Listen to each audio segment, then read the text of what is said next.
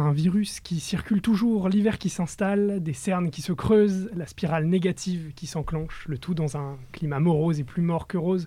Oh, qu'il était temps. Mais qu'il était grand temps que Germain Sport reprenne du service et contribue, le temps d'un petit voyage sonore, à te transporter, oui, toi, sur les terrains, les parquets et les circuits sportifs du monde entier.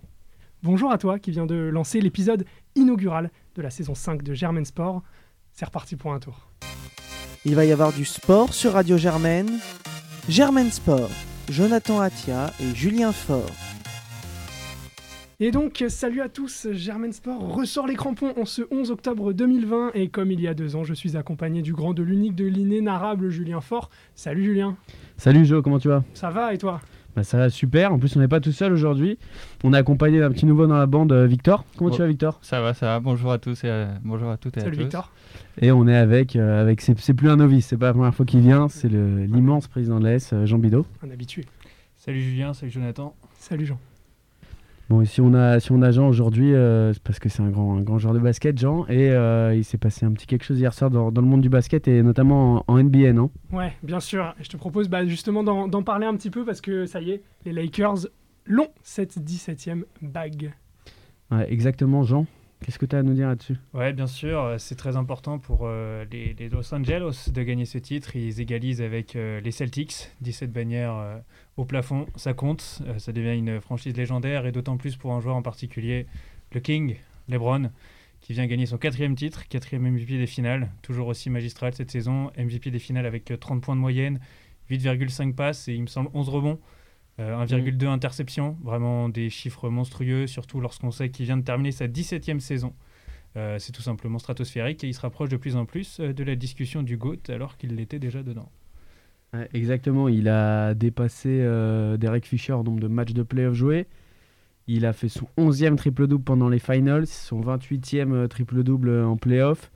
Il a des stats monstrueuses. Hier, c'est lui qui a dicté le tempo euh, comme, un, comme un roi, comme ce qu'il est en fait. Déjà dans le, dans le game 5, si Jimmy Butler n'avait pas été euh, exceptionnel, je pense qu'on peut le dire, On a, on a quand même une masterclass On de LeBron James hein, dans Ouais. le Game 5. euh, c'est tout simplement peut-être un de ses meilleurs matchs en finale. hein. Il, est, il est tout simplement partout. C'est lui qui donne le tempo. On, un duel incroyable dans la fin du quatrième carton où c'est euh, clairement Butler et James qui donnent la cadence pour les deux équipes. Malheureusement, Miami a eu un peu plus de tonus, un peu plus, plus de répondants. Et Euh, n'avait pas Markif Morris. Ça aide, c'est sûr. ça aide, ça aide. Plus globalement, les gars, euh, sur cette confrontation là, cette série de confrontations Miami-Lakers, vous en avez pensé quoi? Vous en retirez quoi de cette série de matchs? Franchement, une, une déception énorme. Après le, le Game 1, où on voit que le hit perd Adebayo et Dragic, une série qui s'annonçait euh, vraiment alléchante, surtout avec un hit qui avait pris un, un momentum mental euh, sur toute cette bulle. Euh, ils ont réussi à sortir des gros poissons, même si les Pacers n'étaient pas une équipe qui était donnée favorite avec la blessure de Sabonis, leur joueur All-Star. euh, ils ont quand même réussi à défaire les Bucks en 5 games, si je dis pas n'importe Ouais, ils quoi. mettent 4 ans au Bucks. Ils mettent 4 exactement. ans aux Bucks, donc euh, du, du reigning MVP euh, Giannis Antetokounmpo. Même avec un euh, absent sur les deux derniers, si je dis pas de bêtises, c'est euh, une perf incroyable. C'est une sacrée perf de sortir ces Bucks qui étaient annoncés favoris hein, avant le début Ouais, de C'était un money time de sweeper les Bucks quand même en demi-finale de conf. Donc euh, Donc c'est très fort et en finale de conférence euh, contre les une Celtics. finale exceptionnelle. hein. Un, Des- un niveau de jeu euh, de basket contre Boston qui, qui franchement les laissait rêveurs, qui annonce très grosse surtout- compétition dans la conférence S pour le futur là. Exactement pour le futur, étant donné que les Celtics sont une équipe très jeune avec, il me semble, une moyenne d'âge de 25 ans euh, pour les Ouais. Celtics. Tatum et, et Brown qu'on peut déjà qualifier de Exactement, superstars. Très exactement. clairement, ils ont un carreau d'être des superstars. Ils mettent les gros shoots quand il faut. Ils peuvent tenir toute la durée d'un match, la durée d'une saison. Ils l'ont prouvé cette année et ça fait quelques années qu'ils nous le montrent déjà. On va avoir une conférence test incroyable. Et, et moi, Et Miami, euh, ouais, Miami qui a aussi des jeunes. Donc là, qui a Butler qui est un, qui est un, qui est un gros champion, qui joue énormément, là, qui a joué 45 minutes hier soir, qui a joué 45 minutes dans le Game 5. qui est 47. par- 47 pardon, qui est parti pour, euh, pour rester quand même. Mais derrière, on a Adebayo, on a Tyler Hero qui sont les futurs superstars de cette équipe. On a un joueur comme Duncan Robinson qui sera jamais le go-to guy, mais qui va mettre tous ses tirs quand il faudra, toute la- tout sur toute une saison. C'est un mec qui a jamais peur de, de tirer. On a Dragic qui va continuer à entourer les jeunes. On a d'autres petits jeunes comme Kendrick Nunn qui est franchement, il a été benché pendant tous ses playoffs euh, parce qu'il revenait de blessure. Ils avaient trouvé leur rotation, étaient sortis de la rotation euh, un peu malgré lui, et sûrement malgré Eric Spolstra. Dragic est blessé, Kendrick Nunn a repris comme si ça s'était jamais arrêté. Il a continué à scorer et euh, vraiment très impressionnant. Eh, les gars, moi j'ai une question. Euh, Est-ce que c'est parti pour durer la domination des, des Lakers ou vous pensez que le pic de forme il a été atteint cette année avec des Davis, des LeBron qui ont mené cette équipe au titre? Est-ce que vous pensez que ça peut s'installer dans la durée au moins une année supplémentaire? Il y a une très grosse inconnue. Hein. Il y a l'inconnu qui est la reprise du championnat, tout simplement. Et l'inconnu Anthony Davis et son contrat. Exactement, mais même si je pense qu'ils ont réussi à construire quelque chose du côté des Lakers, et Davis clairement est venu à Los Angeles, je pense pas seulement pour prendre une bague, je pense que c'est pour construire un projet, une legacy avec LeBron. Alors la grosse question, mais naturellement, c'est qu'est-ce que vont faire les Lakers euh, de cette free agency, qui n'est certes pas forcément la plus alléchante qu'on ait pu voir, mais euh, qui est importante. Ils peuvent aussi peut-être tabler sur la free agency 2021, où il y a aussi des gros noms qui seront disponibles. On pense à, à Tatum, on pense à Kumpo, il y a beaucoup de, noms qui vont euh, intervenir à, ce moment. Mais moi, je pense que les Lakers ont commencé à construire quelque chose qui est très très intéressant d'un point de vue basket. Cette paire Davis, Davis LeBron, même si elle n'a pas été souvent comparée à la Kobe Shaq, peut commencer à Elle est l'être. pas plus fort que la Kobe Shaq après. hein. Ça, c'est une C'est un autre débat, ça. question. Mais un vrai débat. Ça nécessite une émission euh, entière. bah, les gars, en tout cas, j'espère que vous avez eu le temps de profiter parce qu'on est, je pense qu'on reverra pas de NBA en 2020. Si tu me arrête-moi si je me trompe, Jean, mais non, euh, malheureusement, non. on- normalement c'est pour 2021. Euh, si vous deviez retenir un match ou alors un événement et une déception de cette reprise depuis la bulle à Orlando, ce serait laquelle? Tour de table. Tour de table, euh, écoute, Ouais. moi je pense qu'on n'a jamais vu les Lakers très très embêtés et j'aurais bien aimé voir un Lillard à fond dès le premier tour. Mhm. Je pense que c'est la plus... Parce que là, là, on parle de momentum pour le hit, mais alors Lillard, il avait un momentum euh, incroyable. Impressionnant. C'était le meilleur joueur euh, du monde pendant euh, deux semaines. Il était énorme et malheureusement il s'est un peu blessé et je pense que ça, euh, ça aurait pu donner un peu plus de piquant. Mais après on a vu les Lakers contre, contre Denver qui étaient énormes. Mais ouais, bah, tu sais quoi, je te dis tout de suite ma satisfaction, c'est que les jeunes de la NBA deviennent tous des superstars. là. Mm. Jamal Murray, Très, énorme. très. Devin Booker, c'est bon, c'est une superstar. Les jeunes des Celtics, c'est des superstars. Euh, je vais en oublier plein, mais, euh, mais même à Memphis, Jamorant, dans deux ans, ça sera une superstar qui aura, qui aura pris son envol et qui mènera sûrement Memphis euh, à des playoffs. Je pense que Il y a un beau futur en, NBA, souci. quoi. On peut encore se régaler quand ça reprend, si ça Il n'y a reprend. aucun souci, ouais. Bah, ma grosse déception, ça serait surtout les Bucks quand même sur ces playoffs. Milwaukee qui a fait une, une énorme saison régulière, qui a complètement dominé la conférence Est. Et euh, on les a sentis moins en forme à la reprise. Et jusqu'à cette élimination euh, 4-1 par euh, Miami. Voilà. La- L'arrêt de l'NBA leur a coûté clairement. Totalement d'accord. Bon, après une déception personnelle, bien naturellement, c'est c'est les Sixers qui n'ont montré aucun, euh, aucune euh, volonté de se battre contre des Celtics qui étaient largement prenables, je pense. Mais bon, ça c'est un avis personnel. Non, la, grosse satisfaction, c'est bien naturellement, je pense, euh, comme disait euh, Julien, c'est ces superstars qui, commencent à éclore un peu partout en NBA. Et notamment, je parlerai bien des Denver Nuggets, dont le projet qui est mis en place par Mike Malone commence à porter ses fruits. Alors la domination des Lakers, certes, mais les Nuggets, je pense qu'il faut toujours les avoir dans le rétro. Et à l'Est, ce que je trouve génial, c'est qu'on a toujours des coachs qui sont monstrueux. On voit Brad Stevens, on voit Spolstra, on leur donne très peu de crédit parfois. Alors que coach Spol, Nick, Nick Nurse, Nick Nurse également avec avec, euh, Toronto, Mais il faut, faut, quand même, euh, faut quand même se rendre compte du travail qui a été accompli par Spolstra avec une équipe qui a été donnée euh, à aucun moment dans les discussions de finale NBA au début de la saison. à peine Euh, en playoff même. À peine en playoff, peine en on peut le dire. playoff, exactement, à construire un projet tout simplement fantastique et fabuleux. Un grit and grind euh, Mhm. qui rappelle des années 90, mais en même temps avec de la fraîcheur, avec un jeu moderne, du tir à trois points. Ce qui est pour moi vraiment un très beau basket à regarder, très plaisant. Ouais, on attend la, la saison prochaine parce que on parle de toutes ces équipes. Quand même une équipe en particulier qu'on a complètement oublié cette saison, c'est Golden State, qui est l'équipe qui règne sur l'NBA depuis 5 ans, Et qui a le second pick? Qui, qui a du coup le deuxième choix draft, qui a un Clay Thompson qui, selon les rumeurs, va revenir meilleur que jamais, un Stephen Curry qui a pas de raison qu'il ait perdu son niveau. Euh, ils vont encore, ils ont Draymond Green évidemment, ils ont recruté Andrew Wiggins qui, le- euh, avec rookie, Steve Kerr, euh, avec une équipe comme ça, peut largement faire le taf. Leur rookie Eric Pascal qui a fait la Qui a fait une grosse second All Rookie Teams, je crois. Ouais, sûrement. euh, qui On ne sait pas ce qu'ils vont faire avec ce second choix draft. En plus, ils peuvent tr- très bien l'échanger contre une, une grosse star, peut-être pas une superstar, mais contre un gros joueur qui va parfaitement s'intégrer chez eux. On a Cousins euh, qui a été coupé. Ils ont déjà prouvé par le passé qu'ils pouvaient aller chercher euh, ce genre de calibre avec un contrat euh, minimum. Donc euh, je pense que l'année prochaine, on va revoir très très haut, très, très haut de l'affiche La euh, les Warriors. Sans souci, ouais. Je pense que c'est le pro- principal adversaire des Lakers l'année prochaine. hein. devant des Clippers qui sont peut-être au bord de l'implosion, on sait pas trop. Des Clippers qui apparemment euh, souhaitent euh, faire du changement. En tout cas, on l'a vu avec euh, la- avoir viré Doc Rivers Ouais. après Ouais. 8 ans de loyaux services euh, Ouais. pour les Qui a, qui a Angelinos, vu passer du beau monde de Doc Rivers quand même. Qui avait passé du très beau monde et qui malheureusement n'a jamais eu les, les, les clés en main pour euh, vraiment construire un projet euh, qui était durable et qui permettra aux Clippers de rapporter leur premier titre. Ça aussi, c'était l'année ou jamais, entre guillemets, où on sera amené à les revoir l'année Ouais. prochaine jouer les, les premiers Clippers, je pense que sincèrement, euh, c'était un petit peu l'année ou jamais, étant donné que là, ils commencent à avoir euh, des grosses complications salariales. Montrezarel, les free agents, ils touchaient 6 millions euh, pour Hors de l'instant. question qu'ils reprennent question à moins de qu'ils 20 millions, je pense. À moins de 20 millions, Montrezarel, exactement. Euh, donc ça va être très compliqué pour eux de, cons- de constituer une équipe aussi compétitive avec les deux superstars et les deux contrats max quasiment qu'ont euh, Paul George et Kawhi. Mhm. Il va peut-être falloir se poser des questions. aussi parce qu'on parle de déception. Clairement, les Clippers sont à 3-1 contre Denver. C'est un... inadmissible qu'ils perdent. Inadmissible. Paul George qui est en dessous de tout. Paul George qui est Bien attendu comme euh, le, le leader de cette équipe avec, euh, avec euh, Leonard, qui est venu pour euh, tout casser euh, à Los Angeles. Et là, pff, Une, qui se une passe quoi déception, une déception énorme Ouais. hein, pour les fans des Clippers et d'autant Qui auront une nouvelle salle l'année prochaine, qui vont plus jouer dans la Ouais, même salle que les Lakers, qui vont jouer au Forum d'Inglewood, je crois. Mais en plus, ce qui ne va pas s'arranger pour eux, c'est qu'apparemment, euh, Tyron Lou est le, en pole position pour, Ouais. euh, pour le coaching. Donc, euh, ce qui n'est pas nécessairement un très bon choix, je pense, pour une équipe qui se cherche encore un peu et qui n'a pas une superstar comme LeBron James dans ses rangs.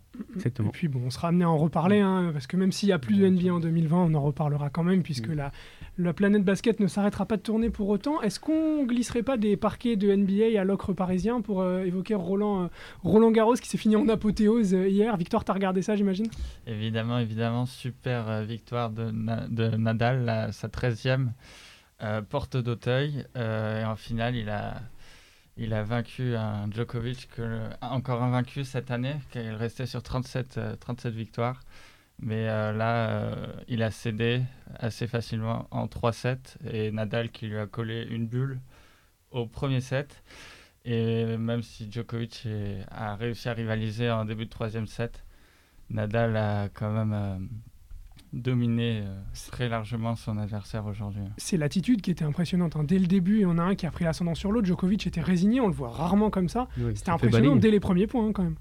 Il s'est fait balayer, il était, euh, il était absent sur le court, on aurait dit parfois. Mm. À balancer des amortis euh, un peu bidons. euh, il, a, il, a, il a 52 fautes directes quand Nadal en fait 14. Là, il y a un gap monstrueux en coups finale. gagnants, pour trois coups gagnants surtout. Ça. Non. Plus, plus, plus. Je crois que, je crois que 38 ce, coups qui, ce qui m'a le plus choqué dans ce match. À je crois 31 que pour Nadal. euh, C'est Djoko qui a beaucoup fait de jeu.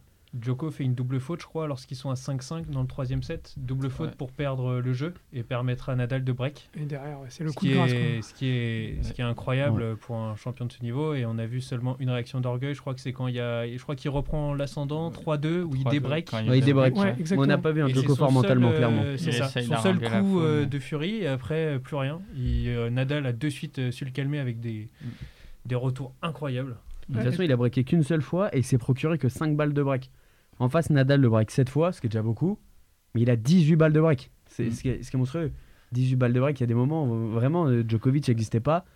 Et euh, le, le 6-0, 6-2, on- ça donne l'impression qu'il joue contre un, contre un bon joueur qui peut le tenir sur quelques échanges, mais qui, dès que Nadal muscle un peu le jeu et euh, ramène, ramène tout dans le cours comme il sait le faire, il n'y a plus rien derrière. Ah, le Et- début de match contre Yannick Sinner était peut-être plus intense pour Nadal que le début de match contre Djoko. Quoi. Puis même euh, sur Djoko, sur ses 13 jeux de service, il n'y en a que 3 où il n'a pas concédé de balles de break. Donc ça montre bien que à chaque, euh, chaque jeu, il était euh, sous la pression de Nadal, qui à chaque fois euh, pouvait prendre son service. Ou...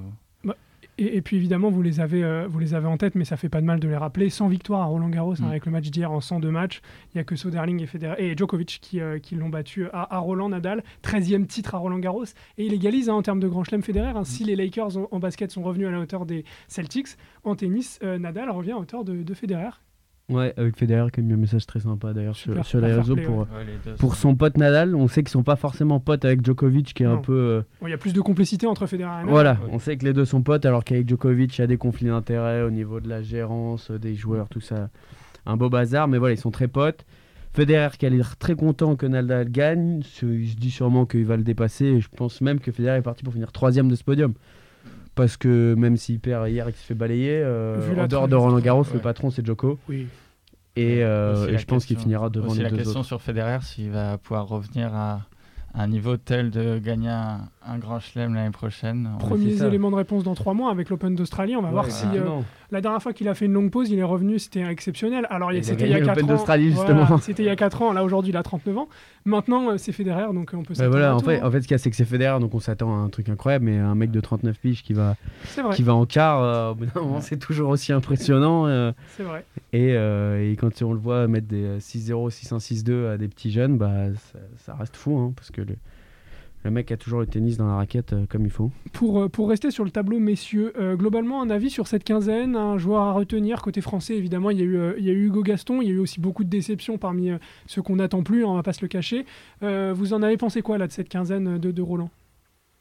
Bah, au niveau français, décevante. Hein, c'est Hugo Gaston, c'est l'arbre qui cache la forêt. Bien sûr. Lui, il est super impressionnant. Après, on ne sait pas ce que ça va donner. On peut s'enflammer là jusqu'à la fin de saison, mais euh, il va repartir sur des tournois futurs. S'il Mm. veut retourner sur le grand tableau, il va falloir qu'il ait des invitations. Donc, si jamais on le revoit jamais invité, c'est-à-dire qu'en tournoi futur, il n'aura pas à passer le cap. Donc, on va attendre un peu. Eff- effectivement, il y a des promesses. euh, on peut attendre de, de ce mec qui qu'il aille beaucoup plus haut que, que le niveau qu'il a aujourd'hui et qui, pourquoi pas, réalise certaines promesses. Après, il faut peut-être pas trop trop s'enflammer. Et puis surtout, c'est à lui de. Maintenant, ça sera à lui de gagner sa place euh, pour s'inviter dans les grands chelems et pas compter sur une wildcard ou en tant qu'invité. Et Maintenant, pour lui, c'est l'objectif, ça va être de monter dans le classement pour, euh, Mm. pour euh, s'imposer durablement parmi les 100 mondiaux et assurer ses places Ouais, c'est ça. pour monter, briller dans les grands qui- chelems. ouais. Là, là, on est déjà en train de parler de top 10 ou Mm. quoi. S'il s'il va dans un top 30, c'est déjà très bon. Alors qu'au début du, du tournoi, il était au-delà de la 500e place. Donc, euh, Là, là, là, je pense qu'il a gagné des invitations pour quelques grands chelems là, sur les prochaines années avec une perf comme ça. Quoi. Donc il a du crédit, il a gagné le droit de se montrer encore. D- Déjà, Voilà, ce serait cool qu'il ait une wildcard pour Bercy. Là, elles seront annoncées très, Oh, a- rapidement. ouais, forte chance Il y, en a beaucoup. quoi. Il y a Murray qui a fait la demande. Il y a, il y a quelques, quelques joueurs aussi qui seront en concurrence avec lui. Mais ce serait sympa quoi. qu'il Si la puisse FFT lui refuse Ouais, sa, sa wildcard, quand même, il se, il se met une. Ouais, il se tire une balle dans le pied, je pense. Il va attirer du monde à la télé, dans le stade, ce, ce ptio là. Après, en déception, bah, on, a, on a mon fils. Hein. Et, Ouais. Catastrophique de au en- premier tour comme ça. Ce que c'est Catastrophique.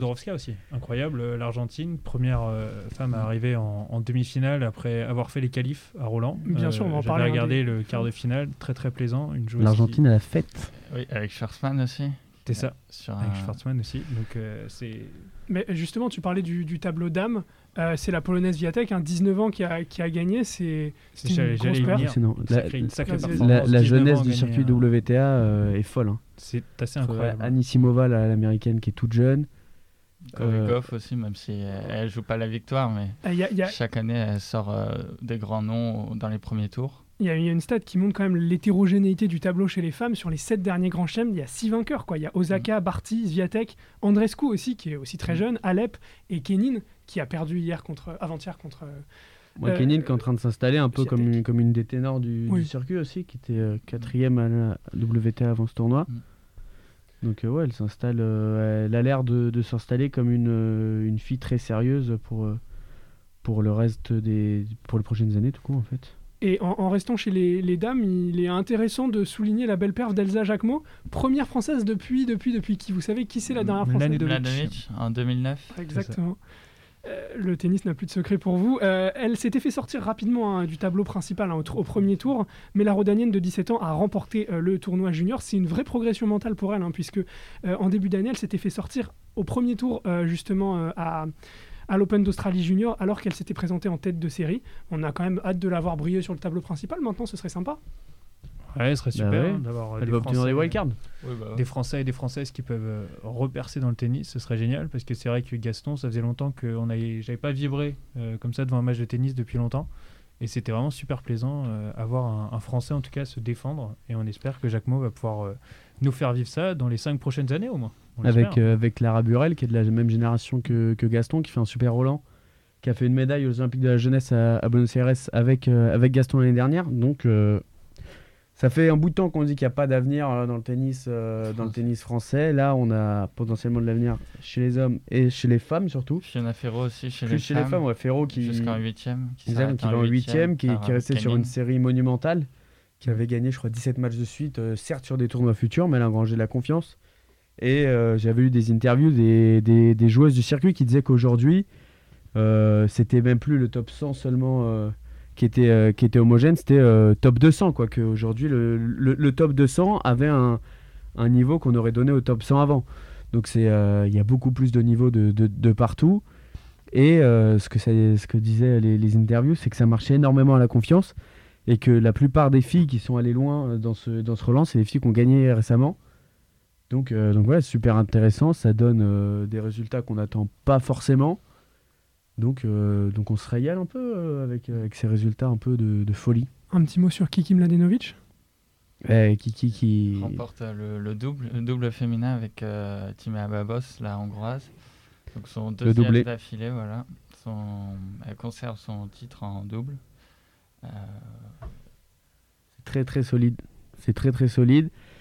Elle qui a eu des moments un peu compliqués, elle l'a dit à la fin du match euh, euh, que ça avait été très dur pour elle, l'US Open, d'être confinée comme ça avec Benoît Paire, d'être exclue du tournoi, euh, du tournoi de double, et même après son tournoi en simple où elle est éliminée au premier tour, alors que le, alors qu'elle mène avait 5-1, elle a une balle de 5-1, 7 qui se passe 7. mal et Et, et après, Elle elle vit perd mal. en 2-7 même. Mhm.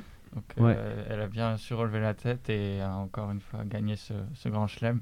Même si c'est en double, ça reste comme, quand même un tournoi, du, un tournoi majeur. Ouais, et là, elle commence à se faire un joli palmarès en double. Elle a trois Roland, elle a deux Open d'Australie et elle a un Masters, ce qui est quand même Mm. super solide. On a des belles paires de doubles en France et euh, Mladenovic fait partie du, du, top niveau, euh, du top niveau chez les filles en double. Elle, euh, elle a une carrière un peu en dents de scie avec euh, des événements récents très compliqués en simple, mais en double, elle a toujours euh, surélevé la tête et euh, être dans le top. Quoi. on Tout, quitte, tout à son honneur. on quitte les terrains de tennis, on passe au Vergazon, Julien, l'équipe de France qui a joué hier? Vergazon, Tu nous régales avec tes jeux de mots. Avec plaisir.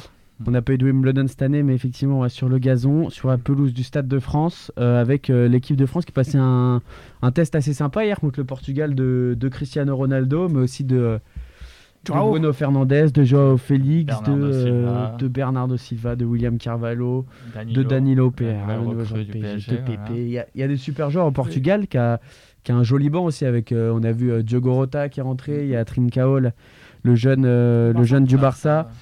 Joao Cancelo qui est rentré, voilà, il y a, il y a un super gros Semedo aussi, que je considère un peu moins comme un grand joueur euh, depuis que Alfonso Davis l'a affiché aux, aux yeux du, du monde entier. Euh, non, et voilà, le, le Portugal a une belle équipe, la France avait une belle équipe et ça s'est euh, ça s'est bien neutralisé. Hein. bien neutralisé. On a vu une grosse bataille au milieu. Euh, deux défenses qui ont été très solides. hein. On parle beaucoup de l'attaque. on parle des bleus inoffensifs. Il faut donner du crédit à la défense du Portugal. À chaque fois, on a vu. on a Diaz, Mm. Contre Diaz qui a fait Manchester, un là. gros match.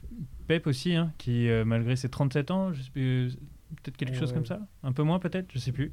pas loin. Euh, qui, qui, euh, qui a aussi livré un gros match, a bien réussi à embêter quand même Mbappé, Griezmann euh, Mm. et Giroud.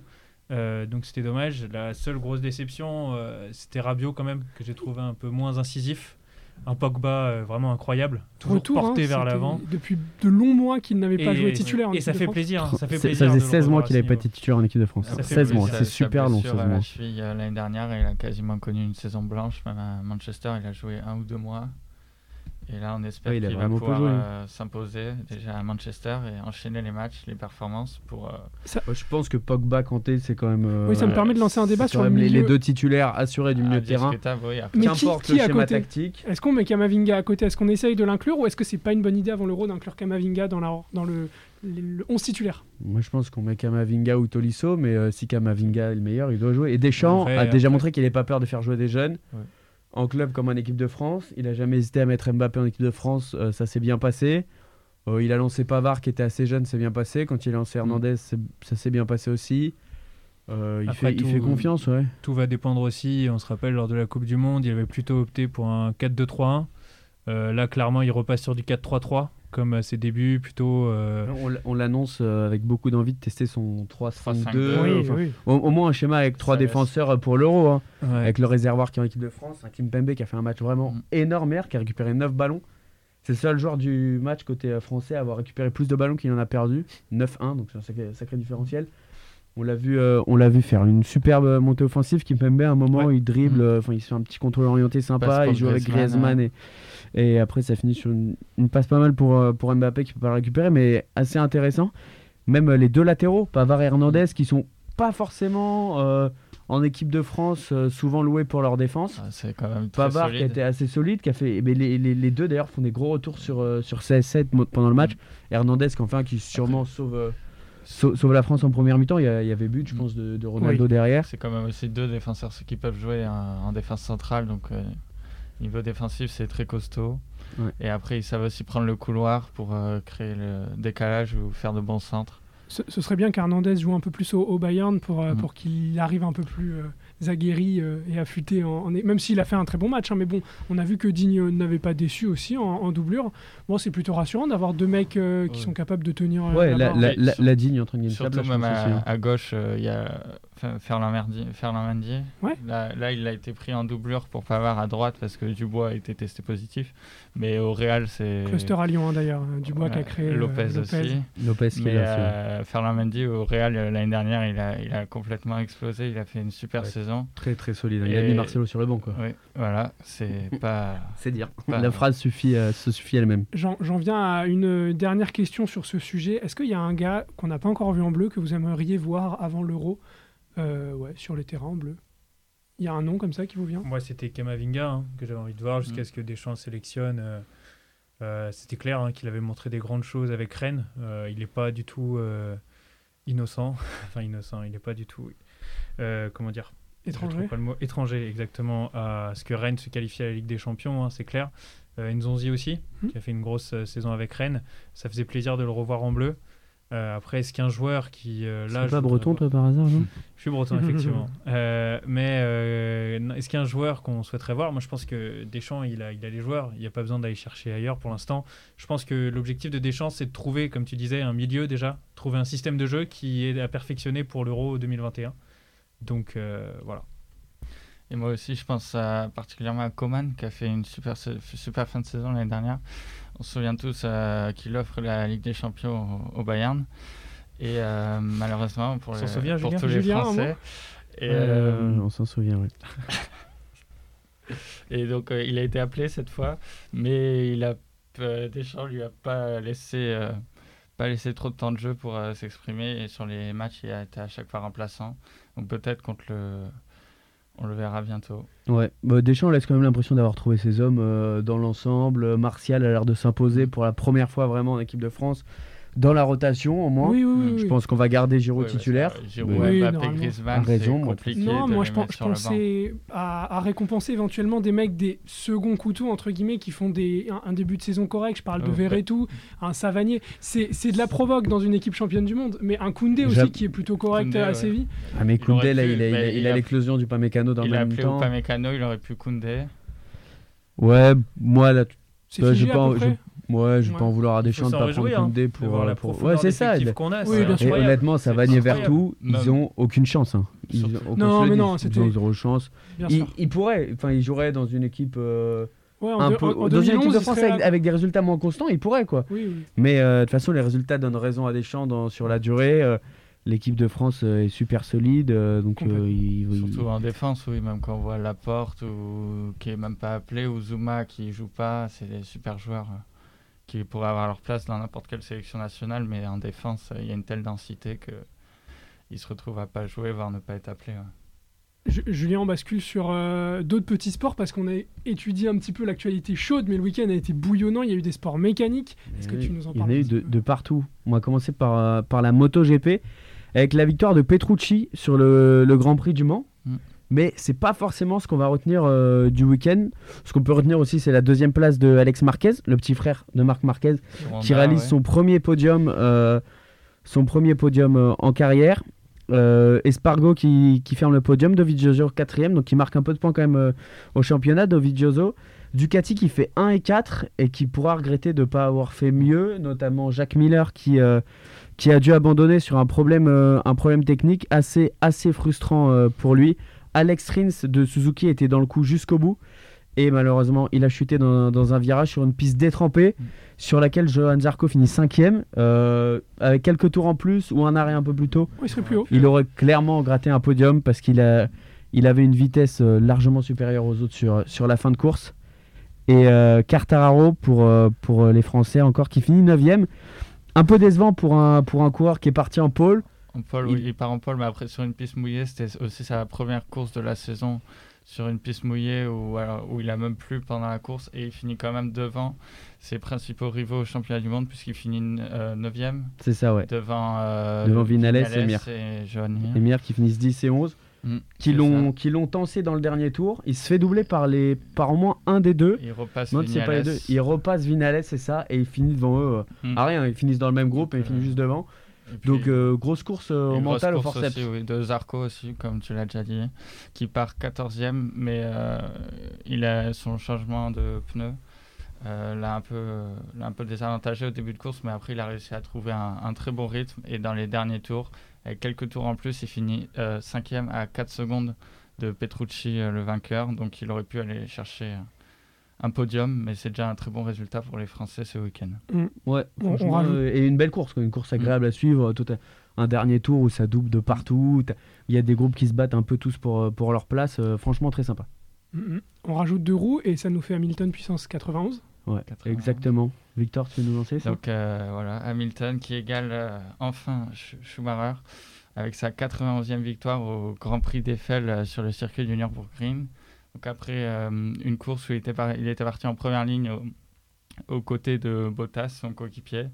Mais il a bénéficié d'un, tout d'abord d'un blocage de roue de Bottas, au- de Bottas au 13e tour, puis d'un abandon pour euh, s'envoler vers, vers cette quatrième victoire, même si 91e victoire, même si on a vu que sur ce circuit, euh, Max Verstappen avec sa Red Bull était très rapide.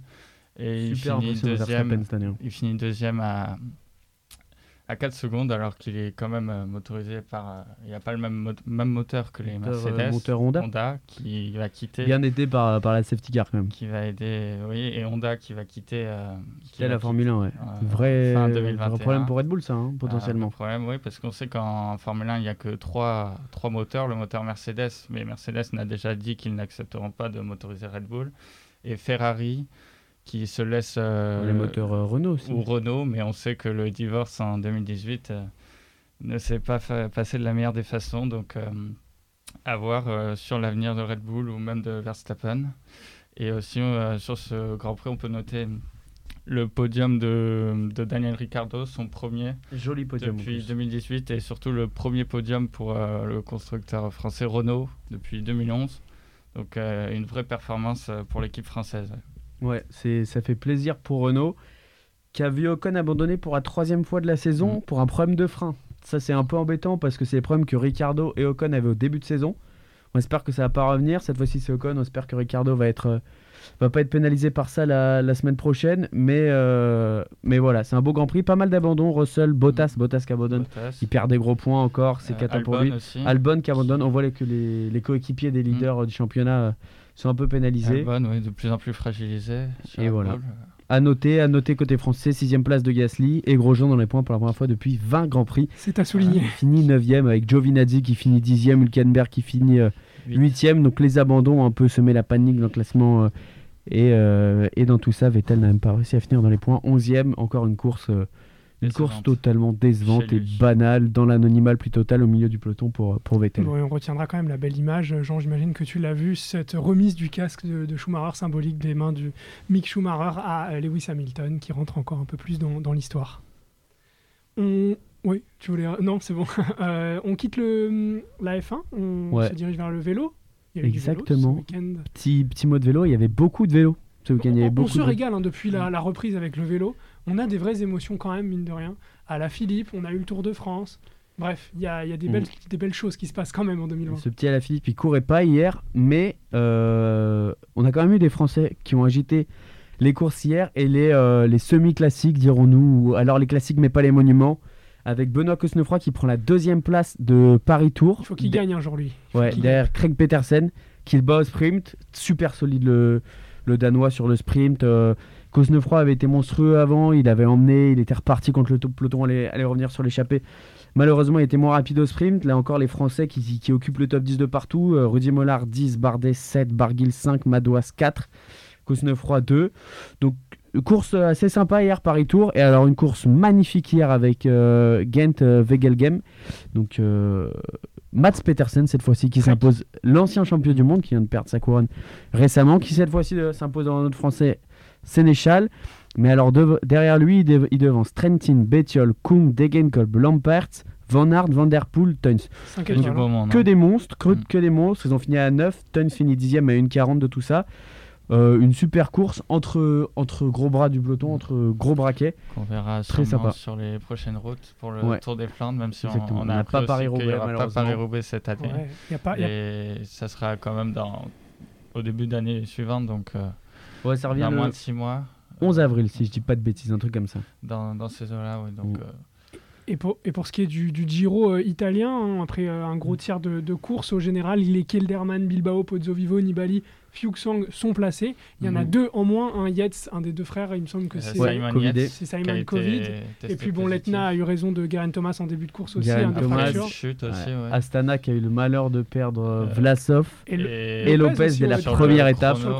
Donc Fugelsang se retrouve euh, tout seul. Ouais. Fugelsang qui est sixième au général à une minute euh, derrière Nibali, Pozzovivo, Bilbao, Kelderman et Almeida, loin le, je- jeune portugais qui Toujours fait de la résistance, ouais, de Qui la qui- ouais, de la quick step, qui n'en finit plus de sortir des, des petits génies. Hier, il a perdu euh, 18 secondes, je crois, mais euh, Guerrero qui gagne le sprint contre Castroviejo. Castroviejo, ouais. Donc c'est vraiment la fête pour le Portugal en ce moment avec le maillot, le maillot rose de leader et la première victoire depuis 31 ans sur le Giro d'un Portugais. Euh, Guerrero avec euh, son maillot un petit peu folklorique de oui, l'Education First, euh, plein de couleurs, sponsorisé Palace. Ça, ça dénote un peu, mais, euh, mais ça gagne finalement. Ça gagne. C'est ça aussi sur le, le Giro, le, su- le super début de, de Giro d'Arnaud Desmar. Avec déjà trois victoires, Le plus fort. trois victoires au sprint, le maillot cyclamen. Et donc on espère qu'il pourra le, le mener Ouais. jusqu'à l'arrivée.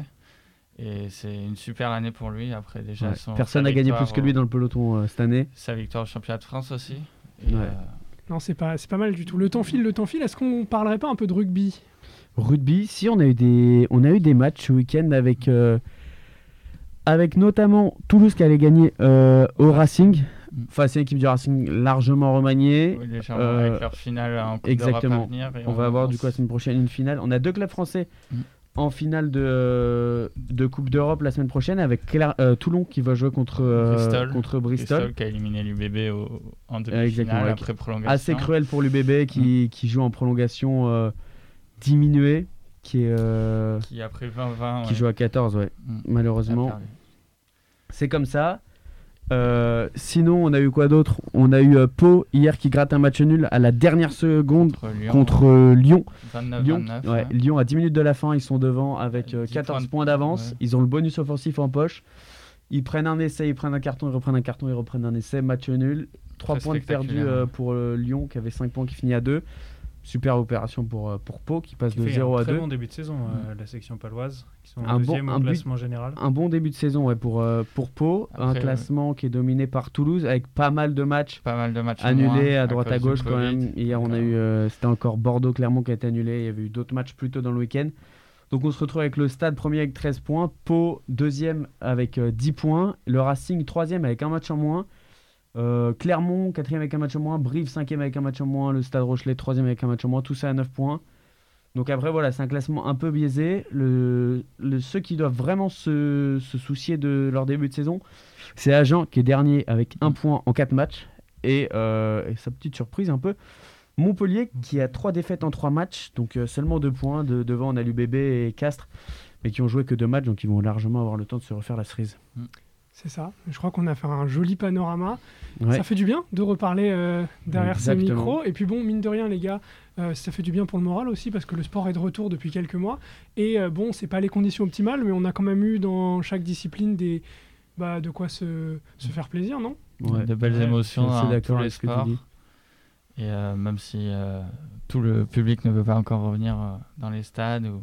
On retrouve au moins quelques émotions. Les- Les athlètes sont au niveau. euh, il y a, y a des pas niveaux, de. des Les athlètes nous régalent, performances. Et, euh, et aussi, ça a dû être long pour eux. Et, euh, ils- Bien sûr. Là, ils ont hâte de tout donner et euh, montrer qu'ils sont toujours là. hein.